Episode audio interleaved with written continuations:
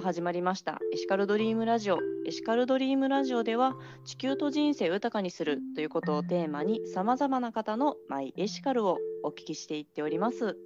本日のゲストは合同会社風の島フーズ代表社員の中村元彦さんにお越しいただいてもらってます。どうぞよろしくお願いいたします。よろしくお願いします。はい。もう中村さんも私今日いろいろとお話聞けることを楽しみにしておりました。柔らかにお願いいたします。はいこちらこそよろしくお願いいたします。ではですねまずリスナーの皆様にですねあの風の島フーズとはどういった活動をしておられるのか教えていただいてもよろしいでしょうか？はい、えー、私ども合同会社風の島フーズまあ、あの三重県は鳥羽市菅島という小さな島ですね、はい、離島で、えー、起業しているんです起業したんですけども、はい、えー、未利用資源海の,、はい、あの海藻海藻とか魚とか、はい、まああの市場に出回らないものをねあの商品化して島の特産物にして、はい、島を盛り上げていこうという活動を始めしています。はい、この赤木というものはですね、昔からあったのでしょうか？赤木自体はあの、はい、日本全国に分布している海藻なんですけど、うん、食べるのは食べているのは昔から東北の方で食べられているだけの海藻なんですよね。まあ、東北ではギバサギバサと昔から言われているみたいですけども、はい。まあ、この太平洋側ではほとんど食べない海藻ですね。うん、なるほど、そうなんですね。ちなみにこれあれですね、リスナーの皆さんが赤目、海藻、わかめみたいなのかなっていうふうに思われてるかもしれませんが、うん、実はネバネバっとしている、そういう海藻ですよね。実は実はすごく粘りが強くて、栄養価の高い海藻やっていうことも自分らも当時全然知らなかったんですけどもね。たまたまテレビで見ていたんですよねこの東北のギバサっていうのを取り上げてやっている。なるほど。これこれ、うちらのところにも全然生えとる海藻やんっていうのを そこからちょっと機会があったもんで漁協の青年部ちょうど自分部長やっていたんでうん、こういう活動を始めてみようかということで始めたんですよね。うんそうなんですね。そこからもうまさに地域の特産品になるというのは本当にこちらのですね菅島の特産品に、まあ、今どんどんどんどんこう押していってるそんな感じでしょうか？そうですね。もうそれはなんやなん じゃこれっていう感じですよね。島の人も何やっとんやあの若い世らはっていう目で見られながらねこれ作ってたんですけどもまあ徐々に徐々にあの本当島の人も食べてくれへんなんですけどもね。ああそうなんですね、うん、何や科目こんなの食べたないわっていう感じで最初始まってたんですけども、まあ栄養が高いんで体にいいんやでっていうことを言いながらちょっと島でもの人を集めて試食会をしたり、そんなこと始めて、うん、徐々に徐々に島からうん、うん、抱え込んでいきました。なるほど。もう本当にもうその地道な活動が本当に今徐々に徐々に実を結んでるのではないかなっていうのがやはり地域の雇用にもつながっているというふうにお聞きしたんですがいかがですか、まあ、自分の目指すところはやはり島の雇用を増やしたいっていうのがあるんですよね。はい、うんやっぱりこういうとこ一応過疎地域それが一番の問題なんですけども、うん、どうしたらこの島に人が残ってもらえるんやろ。まあ、残ってもらうというだけではなしに島で元気にね暮らしていただきたいっていう思いが一番念頭にありまして、うん、まあ小さいですけども自分らがそのサポートできればいいかなというふうに思っています。素晴らしいですね。やっぱり本当にもう地域で未利用資源ということでやはり海のものを使って皆さんに元気になっていただいてそして地域の雇用も守れる作り出しているっていうようなところで今回ですねまさにお書きいただいている風の島フーズの、まあ、マイエシカルという部分がですねえ元気笑顔あふれる島ということでそれにこれについても何かやはり思いがあったりするんでしょうか？ちらですね。はい。そちらですね、いかがですか、うん、はい。やっぱり元気で追ってもらうためにはどうしたらいいか。みんなに笑ってもらうためにはどうしたらいいかっていうことですよね。はい。やっぱり赤もこを食べてもらって健康体操ですから、はい、みんな元気になってもらって。笑いっていうのはやっぱりコミュニティが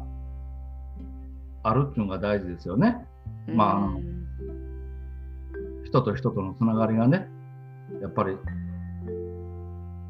ある方がこんなとこですから道端でギャーギャー喋って笑ってるのが一番いいかなと思いまして、はい、元気笑いのあふれる島ということにしました。ああ素晴らしいですね。本当に何でしょうそこに向かって今もうまさに動いておられるのがもう中村さん率いる本当に風の島フーズさんではないかなというふうに思いますがはい。ですがもうまた2021年、まあ、今後っていうようなところでやっぱり風の島フーズとしては何かやりたいこととかあったりしますか、うん、まあ先ほど自分らの思いっていうか、まあ、はい、目指すところは言わせていただいたんですけど、うん、まあ近年あの少しずつね若い人が島に泊まりだして泊ま泊まった泊まるっていうのはおかしいですね。あの島であの宿泊的な、はい、フラットになってきたんで、でまあその人たちあの若い人たちが今も結婚して、子供ができて、そういうちょっともう自分らの20年30年前のことなんですけども、はい、そういう光景がねすごいあの見え見えて。きて。見ていると、ちょうど自分のね、あのもう今、自分の嫁さんもこの風の島夫婦手伝ってもらってるんですけども、はい、子供がほあの幼稚園、保育所、それで小学生、大きくなっていくんですけども、まあ、小さいうちは手がかかるんでね、まあ、家事をしながらっていう感じで、あのー、育てしてもらって、まあ、うちを守ってもらうっていうのが、まあ、この辺のセオリーというか、当たり前のことなんですけど、それからなんですよね。まあ一度まあ、あの職場を離れてから、まあ、あの嫁嫁っていうか結婚をして、ちょっと子供が手が離れたで、ちょっとパートでも何でもいいで働きたいなという時に、この島の中でなかなかないんですよね。なるほど、うん、ないんですね。ないんですよね。例えばあの小学生に上がって小学校やったらもう大体8時から出てって帰ってくるか30時その間働きたいっていう風になった時にじゃあ鳥羽の方に行くってなるとどうしても離島ですから船乗って行かないといけないんですよね。なるほど。した時にあのもし子供にねちょっと不良の事情ができて子供をするを見たりとか、子供を見に行かないかんってなった時に見に来れないんですよね。うん、なるほど。どういうふうに連れて帰る用事があるとか言っても、定期便ですから1時間、2時間に1本しかないですからし、うんうんうん、そういう時に、まあ、島の中でこんなとこがあって、まあ、お手伝いなりしてもらえれば、ちょっと用事してくるわって言うから、おお、大丈夫やでって言っておいでっていう感じでできる、そういうスタイルがある仕事ができたらいいなと。うんいいですよね。やっぱりもう本当に家族と近い距離で働ける場所そして安心もできてなおかつ本当にそこが地域のコミュニティもなっていくことでお母さんたちもすごく元気になりそうだななんていうふうに思いました。いろいろとお話をお聞かせくださりありがとうございます。ではですね、ここでですね、あのいろいろとお話をお聞きしたいこともまだあるのあるのですが、はい、ここからですね、やはり風の島フーズさんの何か PR 事項とあればお聞きしたいのですが、よろしいですか ?PR 事項っていうと、まあ、一応風の島のホームページもあるので皆さんご覧いただけたらいいなと思うんですけども、はい、あと、まあ、最近あの一応弊社楽天の方に出店いたしました はい。ちょっと宣伝ですけど、ぜひぜひ。ちょっとお買い求めいただけたらいいかなというふうに思います。ちょっとね、はい、あの求めにくい階層なんで、うん、そういうまあ通販とかであの求めいただくのが今一番いいかなと思います。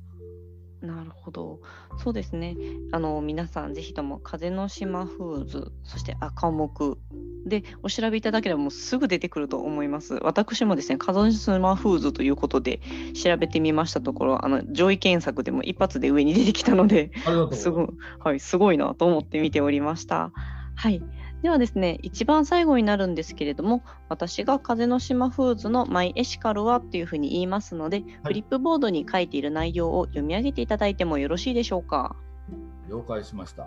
はい。では言っていきます。風の島フーズのマイエシカルは？はい。元気、笑いのあふれる島。はい。どうもありがとうございました。